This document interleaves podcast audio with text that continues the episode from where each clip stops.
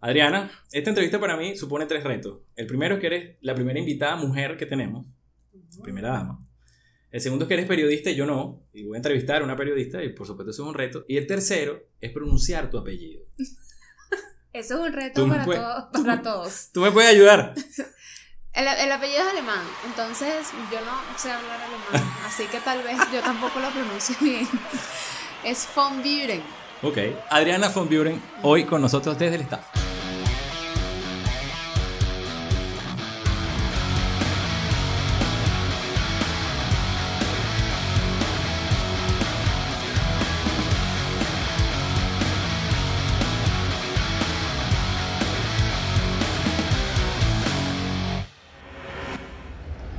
Adriana, gracias por aceptar la invitación. Muchas gracias por venir. Este, bueno, nada, queríamos conversar contigo porque te has convertido en un personaje visible hoy en día a partir de, de la pandemia. Te metiste como en el radar de la gente, eh, que estuviste por ahí con la gente de la alcaldía de Baruta, Sí, si no me equivoco, que hiciste un proyecto amenizando en la calle. De y hecho, tal. fue- ese fue el génesis. En serio, ¿no? ¿Cómo, de- ¿Cómo salió eso? ¿Quién, quién, te, ¿Quién te contacta? Mira, sucede que estaba como viral este video de un chamo venezolano tocando en un balcón en Madrid, creo. Exacto. el Ajá. pajarillo, ¿no? Y bueno, la, la, la pandemia ya tenía más o menos un mes, un mes y piquito, y me contacta Michelle Vielville, que ella es la, en el momento era la superintendente de cultura de Baruta. Ok. Y Adriana, mira, estamos buscando, comenzamos este proyecto ayer.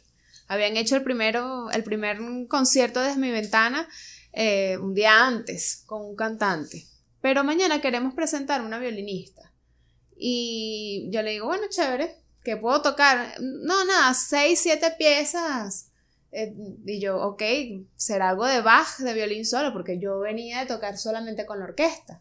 Claro. Eh, sin embargo, yo dije, no, pero no, lo- no puedo aburrir la gente tocando Bach. Además que puede ser que algunas piezas o de, de las obras de Bach que podía tocar eran en tonos menores y eso podría ser triste, ¿no? Yo quería tocar algo que más bien alegrara a la gente y comencé a indagar en YouTube acompañamientos de piano y pues hice un repertorio sencillo, ¿no? De, de, de canciones muy conocidas y le dije que sí, que chévere, que lo, que lo, que plomo, que Pero lo tú que solita hiciéramos. sin acompañamiento. Sin acompañamiento solamente con una pista. ok. Entonces, bueno. casualmente lo hicimos debajo de, de mi casa, en, mi- en los edificios de mi casa en Manzanares. Y bueno, fue un boom. Sí. La gente le encantó, este, de hecho nos regañaron porque muchos vecinos bajaron. Ah, ok, se aglomeraron. Se aglomeraron claro. a ver el, el concierto y no era la idea, la idea que era bien, era bien el concierto desde su casa. Sin embargo, bueno, lo hicieron, pero gustó tanto que salió en periódicos y todo. Claro, claro. Yo te Eh, conocí a través de esa experiencia. de esa experiencia. Bueno, realmente esa fue la primera ah, eh, que tuve ante un público, digamos, desde, desde una perspectiva Fuera de la orquesta. solitaria, exactamente. Fue esa. Y así hicimos un par más o tres más, no me recuerdas, mm, ese, en ese año hicimos unas tres apariciones más, pero ya yo con esa primera experiencia dije, bueno, aquí también puede haber un potencial Un nicho. de trabajo. Claro. Sí. Correcto.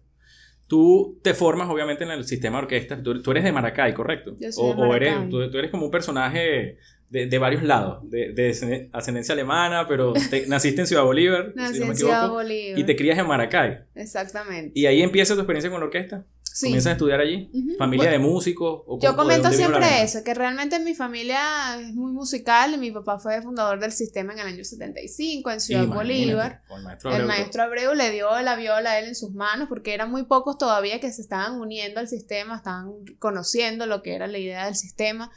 Entonces, desde muy pequeña mi papá, bueno, me, me llevaba a los conciertos de la Sinfónica de Aragua, etcétera. Cuando yo le digo que sí, que yo quiero empezar mm, a tocar la viola como él, pero no sé por qué, me dieron fue el violín como para empezar y me quedé con el violín. Entonces, ya por allí había como, ¿sabes? Un precedente, La vena. la vena musical. Pero te formas, me dices allá, en la orquesta. en, la orquesta, en la orquesta juvenil de Maracay y también en la Escuela de Música Federico Villena, que digamos que es como parte de, de la Casa de la Cultura de, de Maracay. Ok, ¿en qué momento te integras ya a, Caracas, a la, Ah. vida de la orquesta aquí en la sede, etcétera? Cuando yo... tú tocaste con Dudamel incluso, o sea, siendo Dudamel director. Claro, sí, Ok. este... Cuando yo cumplo 15, 16 años, que ya estaba en quinto año de bachillerato en el Maracay, en el colegio, yo decido estudiar música y eh, vengo a Caracas a audicionar al UDEM, lo que era en el momento, bueno, UDEM ahora es este UNEARTE, Ok. Eh, y audicioné también para la Academia Latin- Latinoamericana de Violín, que es esta escuela de violín fundada por el maestro José Francisco del Castillo, que fue un violinista venezolano súper laureado en los años 70 y que formó a todos los violinistas eh, del sistema. Y bueno, de allí toda esa rama de violinistas de, de- las orquestas en Venezuela también provienen de esa, de esa escuela. Bueno, no todos los violinistas, obviamente. Hubo otros otros maestros que también eh, fundaron sus escuelas de violín, pero digamos, la, la escuela del maestro José Francisco fue muy famosa dentro del sistema, fue la principal dentro del sistema y por lo tanto también en Latinoamérica. Y en esa escuela de violín, en esa escuela latinoamericana de violín, yo quedo mediante audición al maestro Sergio Celis, un alumno del maestro José Francisco, maestro de, de también de muchos grandes violinistas. Entonces, eh, ya cuando me gradué del, del colegio, eh, venía semanalmente a Caracas. Yo, bueno, eh, comencé a entrar en este, en este mundo, aquí ya era otra cosa, ¿no? Ya uno veía todo lejos, wow, todo era wow, wow, wow. Claro. Y alguien me dice, bueno, se van a abrir audiciones para la Orquesta Sinfónica Simón Bolívar. Y yo, "Pff, yo no puedo entrar ahí, o sea, nada que ver. Igual, bueno, voy a meter las cartas, voy a participar en unas masterclasses que, que, bueno, me dieron también un poco de visibilidad y me dieron la oportunidad de audicionar y quedé en la Orquesta Sinfónica Simón Bolívar. En, eh, ya en ese momento la Orquesta Sinfónica Simón Bolívar, que se fundó al fi- a finales de los 70, principios de los 80, ya contaba con dos orquestas, ya la institución, la Orquesta Sinfónica Simón Bolívar contaba con dos orquestas, con la A y la B. Sí. Y la A era la orquesta donde estaban los fundadores de esa orquesta. Y la B era la orquesta que había crecido como la Orquesta Nacional Infantil de Venezuela y que poco a poco ellos fueron entrando a la A, pero ya la A se puso tan grande que tuvieron que dividirla y esa es la orquesta que dirigía Dudamel Que es a donde tú llegas. o, que- o- o donde es el director artístico aún. Eh, yo llego a la A primero y bueno, insistí muchísimo para que me pasaran para la B porque era además la- donde estaban mis contemporáneos. Claro. Y al, al año siguiente sucedió, que fue en el año 2008, eh, logré entrar a la, a, la, a la Orquesta B y allí estuve, permanecí durante, bueno, ya 15 años, hasta principios de este año que decidí entonces ya dejar mis prácticas orquestales por los momentos para dedicarme a otras cosas. Ok. ¿Por qué pensaste que no ibas a entrar? ¿Por qué pensaste que no calificarías? No, e- es que primero el momento era un momento álgido del, del- del sistema donde se estaba dando a conocer en muchas partes del mundo, habían, eh, había mucha competencia en el, en, el, en el ámbito violinístico, todos queríamos entrar a la Bolívar, Claro. ¿sabes? Entonces eh, había competencia, tenías que audicionar, conseguir la, la audición era difícil, tenías que conocer a los maestros, etcétera. Ok, ok. De, tú te labrabas tu camino solita. Exactamente. Ya pertenecer a la Academia Latinoamericana de Violín era una puerta abierta, Claro, claro. Por lo menos para los pero, contactos. pero no significaba entrar. De hecho, muchos compañeros que yo pensé que hubiesen podido entrar perfectamente por su nivel, nunca lo, lo, lo hicieron, no sé por qué razones, pero a mí sí se me dio la oportunidad. Entonces, yo la aproveché, sabiendo que podía tener un reto adelante. Claro. ¿no? Que, que, que tal vez no, no cumpliría con, con, la- con las expectativas completas de lo que era un violinista de esa orquesta. Y de hecho así fue, porque la primera figura que, que yo representé dentro de la orquesta, que eh, estábamos en esa misma posición muchos de, muchos de nosotros, yo tenía 17 años, era de practicante, que es una especie de pasante, ¿no? Ok. Tocabas en todos los conciertos y hacías el mismo trabajo, pero ganabas menos de la mitad, etcétera. Una Era bien especie de la beca. orquesta en ese momento. Sí, ¿verdad? sí, muy, muy bueno. O sea, yo con eso me mantenía aquí en Caracas, pagaba mi residencia, mis comidas, perfecto. Claro. Eh, pero luego en distintas audiciones vas eh, subiendo de nivel, si lo lograbas. Claro. Y así fue como entonces yo llegué a estar fila fija pues, en la orquesta. Ya me dijiste que llegó casi que por accidente el violín, pero es un instrumento además costoso, no, no es cualquier cosa ¿de dónde salen esos instrumentos de los, de, de los muchachos que participan en esas cosas? Bueno, ¿A, ti te, el- a ti te cedieron ese violín o cómo, cómo no, yo, el violín? yo tuve mi violín desde pequeña propio, ¿no? Porque mi papá me, me Claro. podían comprar el instrumento, Pero- pero, no todos tienen esa posibilidad. No, y cuando ya te profesionalizas y necesitas algo más... Más caro. es un instrumento costoso, correcto. Tú mismo te costeas tu, tu instrumento, pero el sistema eh, ha logrado conseguir mediante de patrocinios y muchas empresas que han, portado, han aportado a, a la institución dinero para que se compre sus propios instrumentos. Incluso hay una escuela de lutería que produce los propios instrumentos, los propios instrumentos del sistema. Eh, de esa manera sustentan a los, a los millones, miles de niños que hay en todo el país. Porque estamos claros que no todos los muchachos pueden Ah, que además hay otra realidad que no, no todos los instrumentos están 100% disponibles. El violín es un instrumento que está muy disponible porque sabemos la demanda que tiene. Claro, Pero eh, una tuba, exacto. por ejemplo, un corno, ¿sabes? No son, son instrumentos que son más difíciles de conseguir eh, y tiene su, su... Por eso es que hay menos instrumentistas También, ¿no? de esos instrumentos. Entonces, nada, el, el sistema aporta, el, es una de las maravillas del sistema, de hecho. Porque en ninguna parte del mundo tú vas a un conservatorio y te das un violín. Claro. En ninguna. Solamente aquí en Venezuela. Ahora, un- una persona, ya esto es una curiosidad casi personal, que quiera dedicarse a esto, ¿va? suponte, bueno, no sé, un muchacho que aspire a estar en la orquesta, es luego de, que, que ya no, a lo mejor ya no perteneces a la orquesta, es fácil conseguir un violín. Yo quiero comprarme un violín, yo Néstor, pues, que no, ya no puedo, digamos, formarme en una Sí, orquesta. Yo sí. puedo fácilmente en Venezuela conseguir un violín. Claro. Es Eh, costoso. Es, es costoso, pero depende. eh, es como comprar mm, un equipo como este. ¿Sabes? Hay distintas gamas. Claro. de calidad y tal vez haya un- uno que por suerte probaste y resultó no ser tan costoso, pero que era de muy buena calidad. Por lo menos mi violín no es tan costoso, pero yo lo probé junto a otros violines de otros precios y me pareció que era el mejor. Ok. ¿Sabes? A- a- la relación además del precio no, no, como No necesariamente no- tiene que ver con la... Con Exacto, y yo decía, no, pero este suena tan bien como este que es el triple de caro. Ok. Entonces, nada, es probando instrumentos que, que tú conoces realmente cuál es el que tú requieres, además, porque todos tenemos un sonido distinto. Exacto. Entonces, sí, es costoso, pero no te imposibilita eh, no obtenerlo porque estés aquí en Venezuela. Claro. ¿sabes? ¿Hay algún referente de violinista para ti venezolano?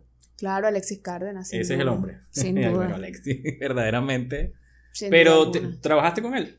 Claro, lo acompañamos en distintas oportunidades en- con, con la orquesta, él como solista, nosotros dentro de la orquesta también, bueno, como una de, la- de mis primeras experiencias aquí en Caracas fue justamente, estaba yo con mis compañeros violinistas y nos invitan a una fiesta, no una fiesta, digamos, una reunión en casa de uno de los muchachos.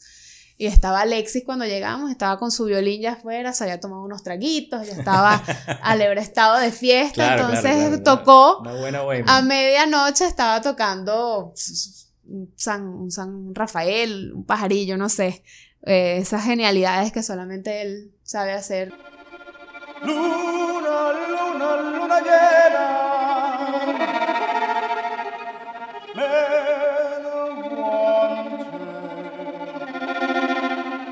Luna, luna, luna, luna,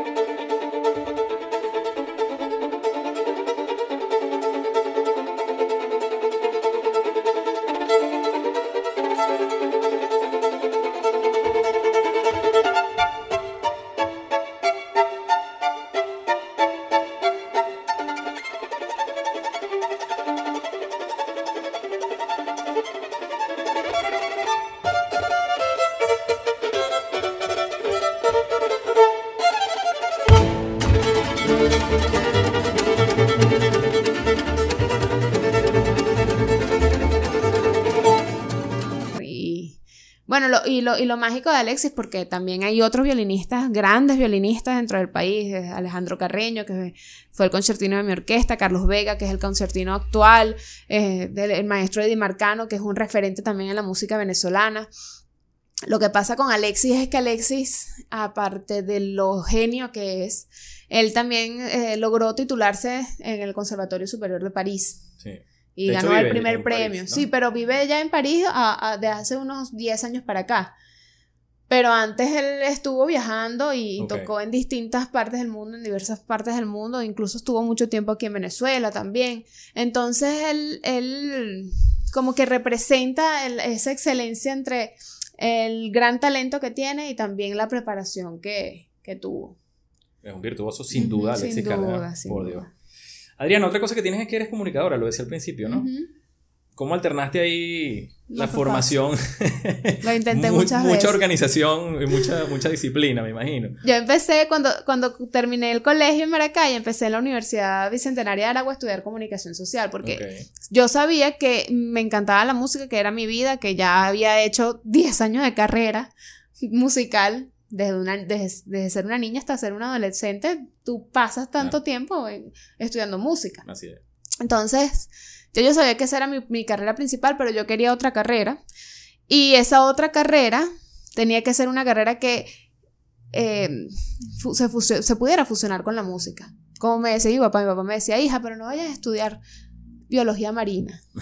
¿Sabes? O sea, cosas, algo Claro, que no claro, tuviese nada que ver Claro, claro. con, el, con, con la Entiendo música. el- Entonces yo dije, bueno, creo que psicología o, o comunicación social era, eran las, las carreras correctas. Entonces empecé a estudiar en la Bicentenaria de Aragua Comunicación Social, pero en ese interín, o sea, logré solamente hacer dos semestres y ya me tenía que venir a Caracas. Yo salí, yo salí jovencita del colegio, yo estaba cumpliendo 16 años cuando yo Sí, man. recibí mi título de una niña. A los 17 fue que me... Y te viniste para acá, de, de paso. Sí.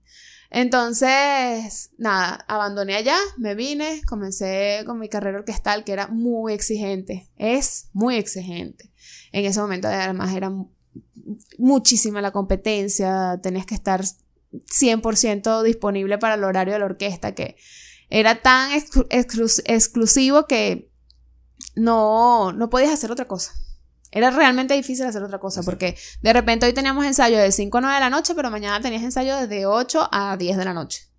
Y eso era sin aviso, ¿sabes? No, mire, mañana no sales, no está saliendo la hora, mañana tenemos que ensayar todo el día. Chacho. Tenías que estar si una disponible. gira, una broma de esas, no, la- olvídate, no había vida. No había vida. Entonces, en el 2011, más o menos, comencé a estudiar de nuevo comunicación social en la Bicentenaria, porque ya- en la Bicentenaria no, en la Santa María, aquí en Caracas, porque ya más o menos estaba un poco más estabilizada aquí en Caracas. Ya le habías agarrado el sueño. Ya le había agarrado un poquito el swing, pero igual, tenías el mismo trajín. Eh, de repente te ibas de gira un mes. Claro, un profesor no entiende eso Claro. tienes que llegar montado y realmente yo no era tan tan eh, disciplinada como para estudiar durante la gira, Y ¿sí me fácil. entiendes? Y no es fácil. No es fácil. Sin embargo, hay compañeros que sacaron carreras como medicina, pero en mucho más tiempo de lo, Claro. de lo, de lo estipulado. También abandoné la Santa María, pero unos años después se m- s- supe de una universidad en, en Maracaibo, que es la Universidad Católica Cecilio Acosta, que tenían el sistema abierto. Ok. Era la, única universidad con sistema abierto que tenía comunicación social. Y tenía una sede en Maracay. Perfecto Eh, para ti, ¿no? Perfecto para mí. Claro. Así fue que yo dije, bueno, aquí está la oportunidad, esta es la el, el chance que tengo para, para poder hacer la carrera y así la saqué. Me gradué el año pasado. Buenísimo. Me gradué el año pasado, pero lo, lo que pasó fue que también el apagón fue un año, Claro. sobre todo para Maracaibo, porque la, sede principal está en Maracaibo, fue terrible para ellos. Terrible, muy duro. Sigue siendo. Sigue siendo, sí, sí. Y, y de verdad que el año pasado cuando fui a recibir mi título, eh, tenía muchas ansias, fue un sueño hecho realidad realmente. ¿Tuviste que ir allá? Sí, a Maracaibo? a, a Maracaibo. Recibí el título en el teatro nacional, en el teatro principal. No me recuerdo cuál es el nombre del teatro que está al frente de la plaza, muy cerca de la Chinita. En el en pleno centro de Maracaibo. Yo deseaba ese momento porque Claro, quería claro, ir a, conocer la universidad. Fíjate que yo fui a, recibir mi título y conocí la universidad ese día. Nunca había ido.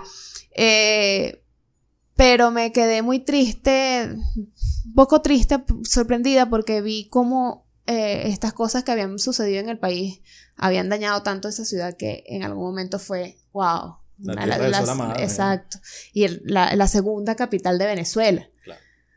Eh, entonces, nada, yo, yo siento mucho agradecimiento porque, porque realmente fue la oportunidad que, que me dio esta universidad y, y que, y que me permitió además poder tener un título aparte de la música, que no he sacado titulación de la música, que eso es algo que está muy mal, porque creo que tú puedes adquirir habilidades con el estudio y, puedes, y con la experiencia, y eso está muy bien, Claro. ¿Qué fue Pero- tu caso? que fue mi caso, pero todo tiene que estar respaldado, ¿sí me entiendes? Tú comenzaste en el UDEM, pero no terminaste la carrera. No, no, no empecé. Nunca, Ah, nunca ok. empecé porque en ese momento que audicioné en el UDEM, eh, quedé como que en un prepedéutico, no recuerdo bien cómo era la figura.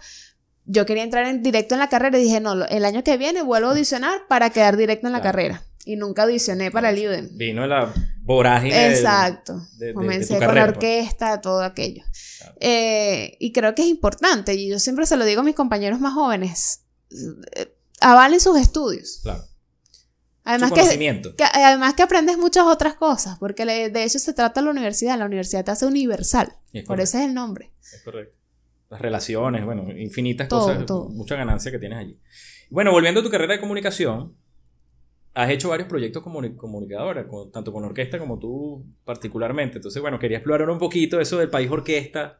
Tenías una otra cosa que se llama un grano de arte. Ujú. ¿Era tuyo o con ellos? Mío. Y el sistema al aire. ¿De qué van estos tres proyectos que has venido manejando? El País Orquesta fue la- el, el primer, el primer contacto que tuve real con, con lo que eran las comunicaciones.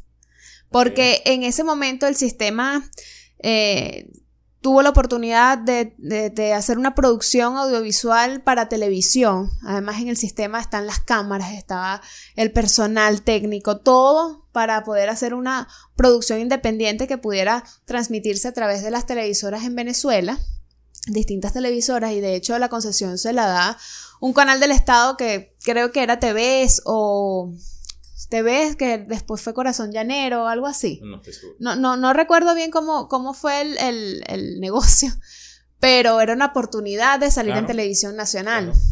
Además de conversando de algo que el sistema, bueno, es mi vida. Pero no, no, no fui yo la, la, la imagen principal del, del- de la de presentación. Para ello hicieron eh, un casting tal cual. So- con los músicos del sistema, quienes quisieran participar, quienes ti- sintieran que tenían esa facilidad ante las cámaras. Y quedamos dos, quedó Ana Paola Rincones, que es una flautista, excelente flautista también, ella es maravillosa, ella era parte de la Sinfónica Simón Bolívar A, Ah, y quedé yo, eh, que en ese momento era de la B. Entonces teníamos, eh, compartíamos esta, esta, este programa, allá al- hacía algunos programas y yo hacía otros, o- otros los hacíamos juntas. Entonces era muy divertido, ¿no? Aprenderse el guion, entender lo que era un negro, eh, la claqueta, hacer la práctica de la presentación, etc. Hasta saber cómo vestirse. Porque teníamos, no, no teníamos un equipo de producción completo, ¿sabes? No teníamos el vestuarista ni el maquillador, no. Nosotras mismas nos hacíamos todo. Entonces me recuerdo que en el tercer programa que grabamos yo tenía un pantalón de color marrón clarito, pero en la cámara se veía color piel. Y yo, ¡Ah! parezco que estoy desnuda, qué horror, cómo no me di cuenta. Y me di cuenta el día que pasaron el programa en la televisión. ¿Por qué? ¿Levantaste mucho el rating? Yo no sé, pero cuando yo vi eso me dio muchísima pena. Yo, Dios mío, pero es que yo cargaba una camisa que, que tapaba parte del pantalón, pero pareciera que tuviese un vestido súper corto. Ok. Entonces esas cosas te, te, bueno, te alimentan un poco más el conocimiento que adquieres Claro, en, claro. la universidad, porque en la universidad no te dicen eso. La universidad te van a decir la- la- las técnicas, de, digamos, de, de hacer una entrevista o de, o, o de cómo proponer una crónica. Sí, o como la experiencia es la que X. te... Pero eso de que que, te no te puedes pintar el rabito del ojo hasta... que- No, eso no te lo da, sino Claro, estar frente a la, la, cámara. práctica. Entonces, eh, ese primer mm, contacto con, el, con la televisión y con, y con esta plataforma que estaba abriendo para nosotros el sistema, también me hizo darme cuenta de que eso me iba a convertir, me iba a convertir en una figura pública. Entonces, yo comencé a manejarme y a tratarme como más responsablemente Claro. de hecho, eliminé mi cuenta de Instagram personal y abrí una profesional que es la que manejo ahorita, ahorita mismo y, y también me doy cuenta de, wow, estuve 10 años dentro de esta orquesta que pude haber hecho tanto periodísticamente Sí. y solamente lo vivía desde la música. No, no, no recolectaba información de los conciertos, ¿sabes? Como un ejercicio periodístico real, sino bueno, en ese momento que ya era el momento de la diáspora, que se estaban yendo muchísimos de mis compañeros, eh, las giras se paralizaron, el maestro Gustavo ya no pudo venir más a Venezuela, o sea, Claro. pasaron muchas cosas que, que bueno, me, me, me, me pusieron en perspectiva eh, comenzar de cero. Y allí se me ocurre, yo pensaba mucho, yo decía, ¿qué puedo hacer? ¿Qué puedo hacer? ¿Qué puedo hacer? Se me ocurre hacer una plataforma que, además viviendo muy de cerca y dolorosamente la diáspora, porque estaban todos. todos. mis amigos, todos se estaban yendo. Claro. Yo veía como mi orquesta poco a poco se iba Se desmembrando. estaba ¿no? desmantelando que Exacto. básicamente. Entonces yo dije, no, yo tengo que buscar subir un poquito ese ánimo y, y- y también el, el, el- el honor, ¿no? En- y allí se me ocurrió hacer las cápsulas Un grano de arte, Ok. que eran estas cápsulas para Instagram que duraban 15, 20 minutos, eran entrevistas a, a músicos, a artistas plásticos, a, no sé, hasta profesores, llegué a tener maestros, ¿no? Claro. Profesores de, de colegio, pedagogos. Eh, Eso eras tú solita, solita. yo solita en mi casa con mi teléfono. Ok. Porque la primero era producción del sistema, Lo primero era producción del producción sistema. del sistema y, Total, y digamos sí, se lo vendían o, so- o- o hacían una colaboración con un canal de televisión. Claro, y Pero de el sistema hacía todo. Sí, sí, el sistema hacía todo. De hecho, ese programa llegó a ser transmitido por Globovisión. Ah, imagínate. Sí, sí, nosotros tuvimos todas dos temporadas completas en Globovisión. Ok. Y, y eso, bueno, como te digo, me, me abrió las puertas. Claro, fue la primera claro. plataforma. Entonces, la segunda plataforma que yo escogí fue mis redes sociales. A través de, de mis cuentas de Instagram con un grano de arte y allí empecé también a conocer lo que era el trabajo de, de la entrevistar, eh, hacer preproducción, postproducción, que es otra cosa, un trabajón. Claro. Eh, tuve la oportunidad de entrevistar a Elisa Vegas, por ejemplo, a Aquiles Hernández, un gran violinista venezolano también, a Ana Paola Rincones. eh, bueno, tengo, no, no, ahorita mismo no Bueno, recuerdo tantos, pero sí hice. Infinidad de músicos brillantes de la orquesta. Es increíble. Sí, sí, pero fíjate que con los, mis compañeros de orquesta no hice tantos programas. Eh, hice uno, por ejemplo, con una muchacha que se llama Andreina Ojeda, que ella tenía una página de, de Instagram que se llamaba Self Academy y eso lo hice durante la pandemia y la, y la página de ella proponía era amor propio, ¿no? Ok. Y era muy buena. Y yo quería saber que, y ella está en Belfast. Imagínate. Entonces yo quería saber cómo ella desde la, diáspora también estaba construyendo algo nuevo. Claro, claro. Era, era una plataforma multicultural No necesariamente vinculada a la música. a la música. No, ¿no? pero digo más allá de los compañeros, por ejemplo, hay personajes como Pedro Ustache, que me parece una locura las cosas que ha hecho. Ah, ¿no? Increíble. Es genial. O sea, el tipo es, va más allá de lo que es propiamente lo que tú dices, el trabajo orquestal, sino que el tipo ha sido súper creativo. Súper Pero- creativo. Entonces, nada, estas las, las detuve por un tiempo porque justamente llegó la pandemia y la, la última temporada la hice toda por Zoom. Y comenzó la trabajadera también con... ah, no, justamente también en ese momento comenzó el sistema al aire. El sistema al aire se planteó en, plan- en pandemia. Ok. Empezamos a grabar los programas en pandemia. También con el sistema. con el sistema, producción del sistema, ya nosotros teníamos eh, una experiencia con el, con el país orquesta, Claro. pero ya en este, ya quizás aquí me involucré más con, con la creación de contenidos, con las ideas de entrevistados, cómo generar eh, secciones para el, para el programa. Claro. De hecho, Creo que una de las secciones favoritas, y fue mi idea, es una que se llama Obras Contadas con el maestro Pablo Castellanos, donde hablamos de, de distintas obras o de distintos compositores, pero de cosas muy curiosas. Cosas que no se encuentran en Wikipedia, por, Por ejemplo. ejemplo. Eh, hablamos eh, de que la sexta sinfonía de Beethoven realmente era la quinta y la quinta era la sexta. Y eso él, él- él- él lo sabía por, por libros que había leído, libros mientras él estudiaba con Chalevidac en Francia, en, en- París, o sea, cosas que no son fáciles de, de De- descubrir. sí. O, por ejemplo, también el- el- la obra de Santa Cruz de Pacarigüe, que la compuso su padre, el maestro Evencio Castellanos.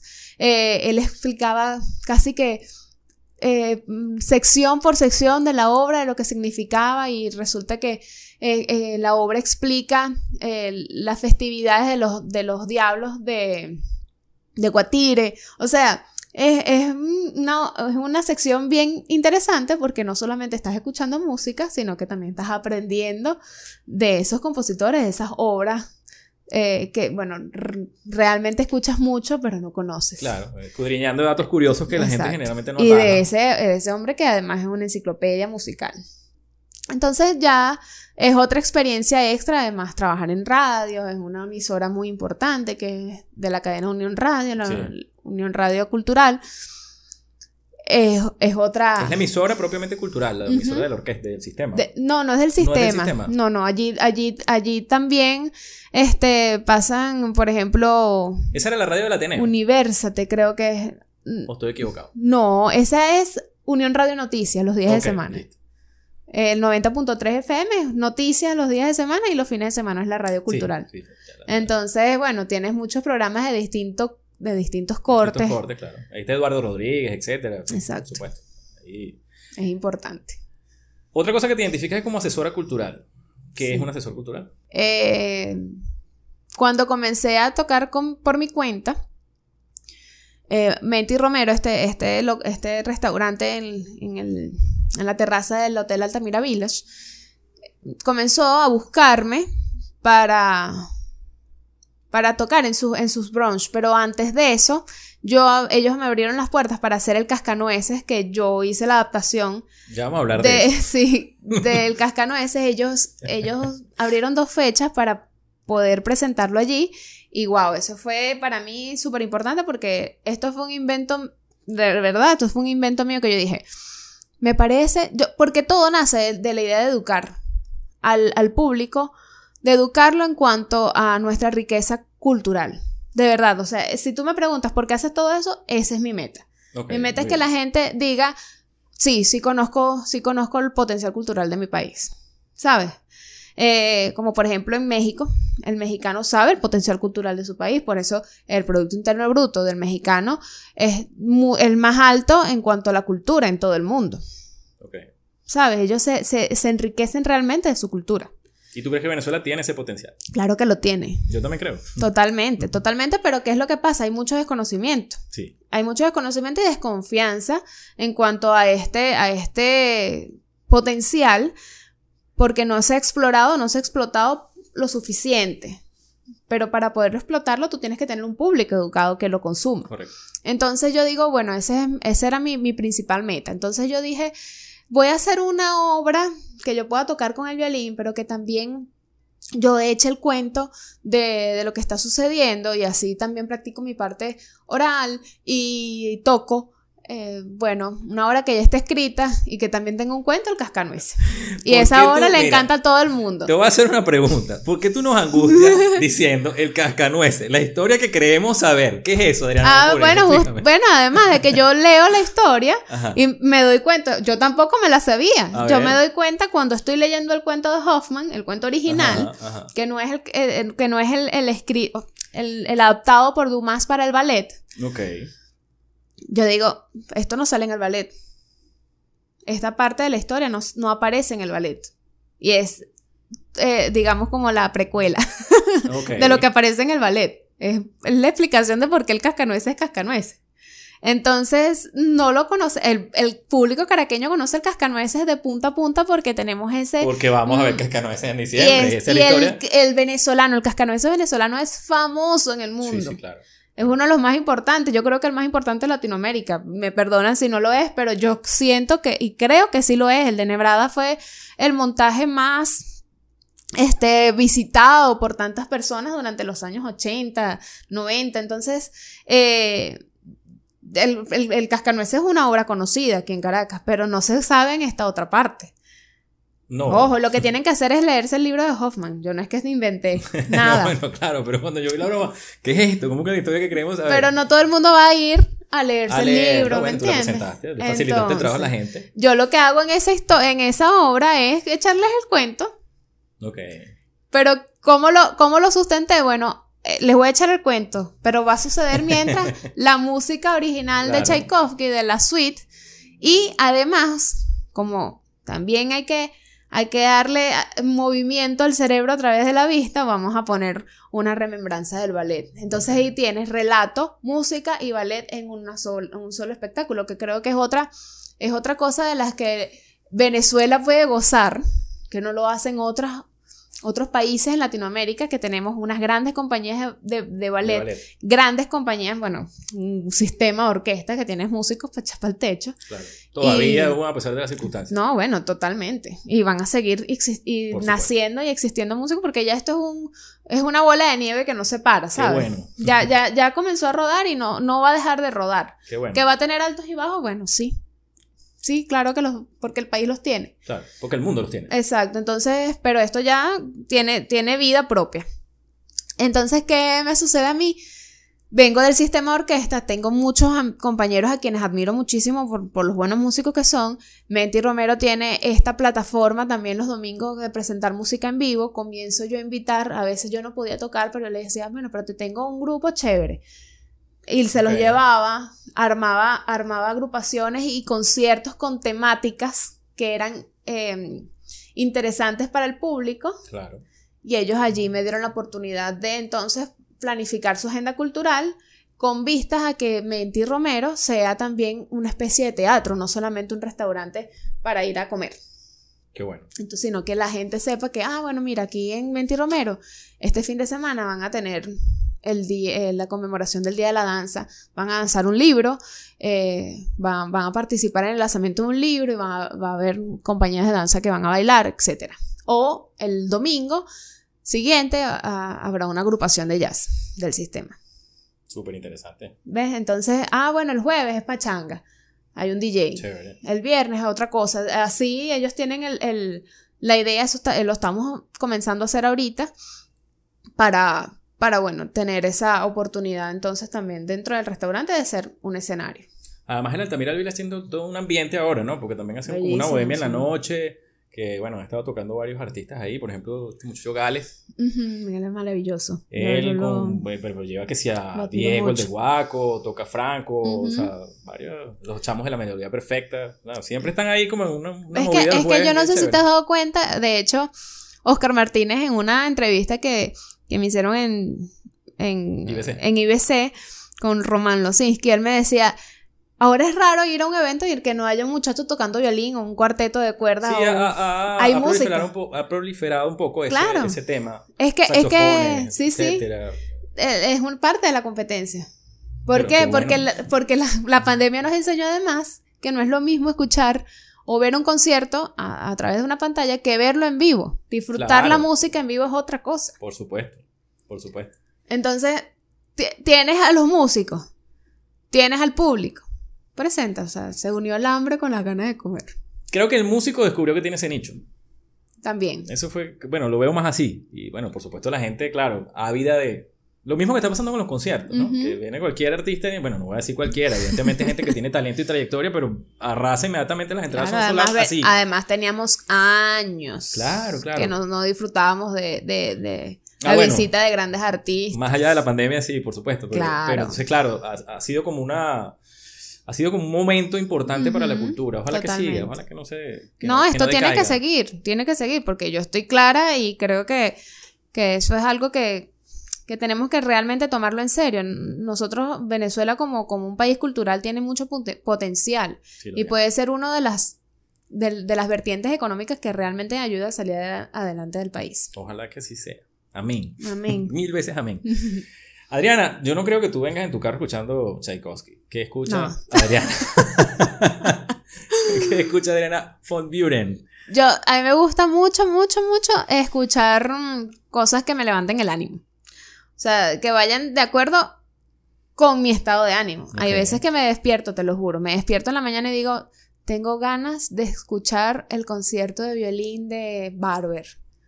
Pero porque me desperté y lo hice, y lo tenía ganas de escuchar, y me ves, tal vez me fui a caminar, a hacer ejercicio, y yo voy tarareando a todo gañote el concierto como si fuese una violinista Como si fuese. es como si fuese una violinista, pero también hay veces que me digo, bueno, tengo ganas de escuchar yatra o qué sé yo, cualquier Claro, otra claro. Por eso cosa. te digo, ¿qué géneros más o menos te. te- Me encantó, por ejemplo, en la pandemia, que creo que, que, que fue algo que disfruté enormemente en mi casa con mi esposo. de- me encantó ver, por ejemplo, el cuenta canciones de Chacín, Buenísimo. todos eh, eh, en los 10 años de la celebración de los 10 años de, ese cuatro trío que además fui al concierto porque ojo yo los yo los conozco a ellos desde hace mucho Claro, tiempo desde, desde hace año- años atrás y siempre los admiré pero disfrutarlo realmente lo, Sí, sí, lo hice a partir de de la pandemia cuando comencé a ver mucho los videos además también el Tiny Desk de NPR que es esta plataforma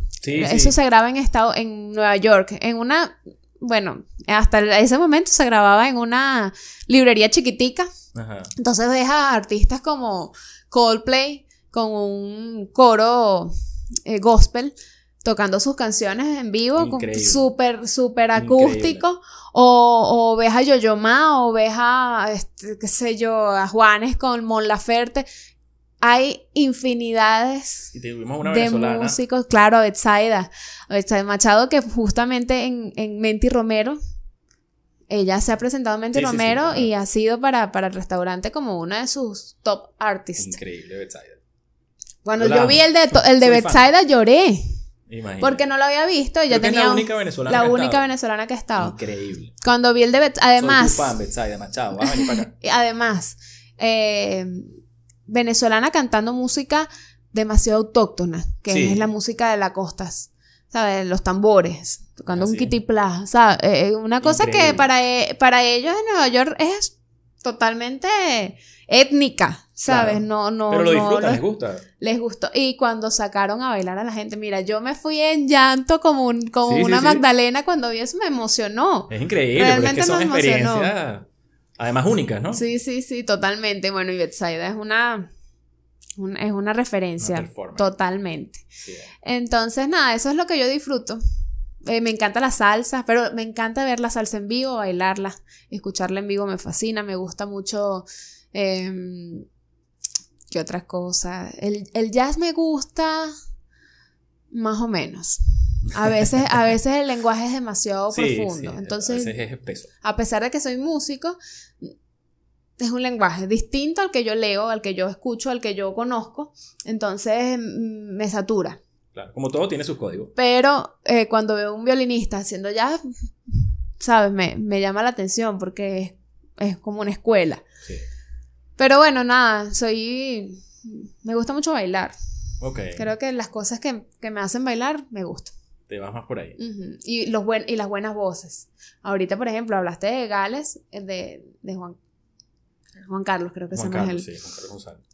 Es Increíble ese muchacho. Maravilloso. Es increíble. Yo toqué en el, en el Nacho Sinfónico. En el Nacho, ¿no? Sí. Y cuando yo, o sea, Nacho Sinfónico, wow, voy a ver a Nacho, que también es un súper referente en la música urbana en Latinoamérica. Y él, es, duélale a quien le y duela. él es maravilloso, artísticamente hace su cosa como Es un tiene que hacer. claro que sí. Entonces, cuando yo me volteo además y veo los- a los músicos que lo acompañan y veo a Gales haciéndole los coros, dije, no, este, es- este es el coro de él. o sea, imagínate, este Aquí tipo que puede vamos- cantar solo y Aquí tranquilo. van a tener uno de los fantásticos pronto. ¿A quién será Chazán? Después, después, después lo vemos. este. Suscríbete. Sí, Facilito. sí, sí, es verdad. Suscríbete tú también. Suscríbanse, ya saben cuál es el remedio.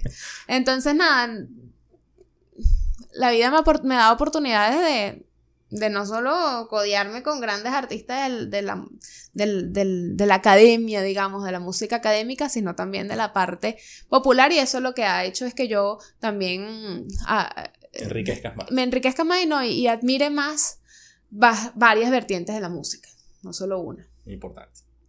Vienes de lo clásico a, bueno, a, a todo el gremio musical completo.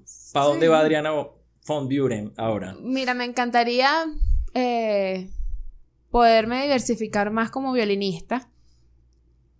Me encanta eh, la unión de artes.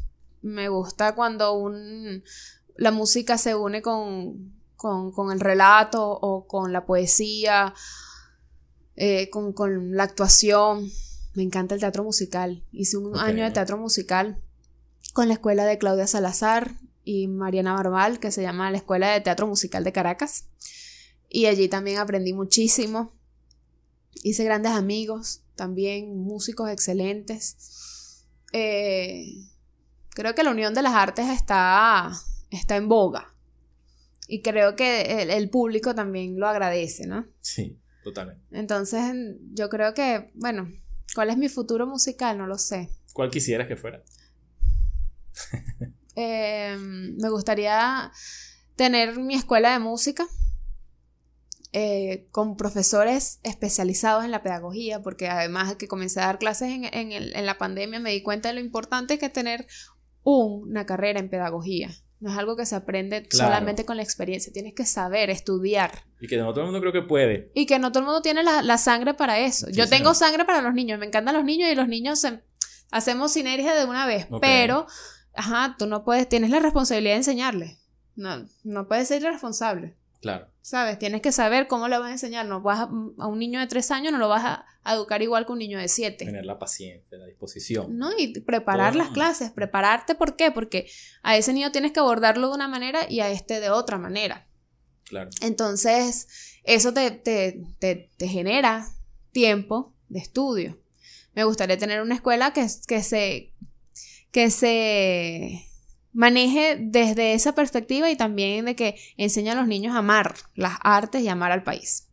Me gustaría también tener mi productora, creo que eso ya está en, en proceso de, de crecimiento. Y, ar- y artísticamente, o sea, ya hablando como violinista, la versatilidad. Que yo pueda hacer un, con- un concierto tocando unas sonatas de Beethoven, pero también puedo hacer un concierto, eh, no sé, acompañando un jazzista o, un Nacho, Claro. ¿sabes? Que pueda, que pueda improvisar con un poquito de todo. Chévere. Más como solista que, que, que como fue en este caso que era sinfónico. Sí, yo, yo creo que la etapa sinfónica que amo, me encanta. Eh, por ahorita, por ahorita la tengo en stand-by.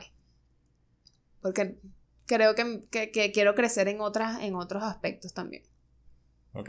¿Te ha pasado alguna, alguna anécdota loca en tarima que recuerdes? Sí. A ver, Una vez, mira, tocando de aquí nos solista. contaron una que bueno, no- sé que no va a ser tu caso. pero- No, la mía está muy ligada a una, a una parte de mi personalidad que eh, el que me conoce sabe que es así. Yo soy muy despistada. Yo A tengo, ver. la, yo tengo la mente así como una mariposa volando en el... que ha cambiado un poquito, pero yo soy así, esa es mi naturaleza. Ok. Te has Entonces, obligado a que no sea así. Sí, sí, pero... Pero no con mucho éxito. ok. Entonces, una vez tocando en Maracay de solista, era un triple de Bach con orquesta. en- este, éramos tres solistas tocando una pieza para tres violines. Entonces ya íbamos muy bien. El segundo movimiento había pasado. Primer movimiento excelente, segundo movimiento excelente. Voy al tercer movimiento, vamos a acabar el segundo movimiento, vamos a pasar la página. Y cuando hago así, le falta una página, la última página al concierto. Y yo le digo al director, yo se me quedó la página. No sé, dame tu, dame tu score. Y me dice, no puedo, no te puedo dar el score. Entonces yo agarro y le digo, bueno, la voy a buscar. Sí, anda a buscarla. Entonces eso era el escenario, la orquesta eh, parada, todo esperando, todo en silencio, y yo salgo. Tac, tac, tac, tac. Se escucha clarito cuando salgo de la- del, del telón que no ve el público. Tac, tac, tac, tac, tac, tac, tac. Yo corriendo a buscar la partitura en el estuche. Tac, tac, tac, tac, tac, tac, tac, tac, tac. Qué bueno. Ok, ya, listo, ok, vale, empecemos. Esa es una, esa es una Está anécdota loca. Está muy buena, está muy buena. Está bien. Mira, Adriana, ya para cerrar, muy buena conversa, de verdad que sí. Pero bueno, el tiempo es el tiempo. Y esto, yo siempre le hago a, todos, a todos mis invitados, le hago tres preguntas de cierre que supongo, y bueno, no, no solo lo supongo, he demostrado que son difíciles de responder para los músicos. Ujú. Entonces te pregunto, un músico que admires. Em, Sé que son muchos, pero tienes que escoger a uno. eh, difícil, sí. Que, pero que admire como músico o que admire como instrumentista. Vas a tener que aclararme la diferencia. Como músico, como músico, en general. Como profesional de la música. Eh, Bueno, me nombraste a Alexis, por ejemplo, algo así. Bueno, claro, Alexis, pero que es el más que, que, que más que admiro, no, no tal sé vez si no es que lo es más que sea. admiras, pero uno que tú digas, ver. Admiro muchos músicos. Admiro a Gustavo. ok, Gustavo, Gustavo ha hecho una carrera increíble. por supuesto, no, no hay duda de ello. El- Lo admiro por, por, por su genialidad y su particularidad. Ok, Ahora ok. en... No, ya, Ya, ok. Gustavo Dudamel. Aclarado, ¿no? Sí, sí. O Aguado. sí, bueno, por eso lo aclaré. También puede ser. Es un bajista genial. Nunca hemos visto el bajo. Mira, una canción o tema musical. Una canción.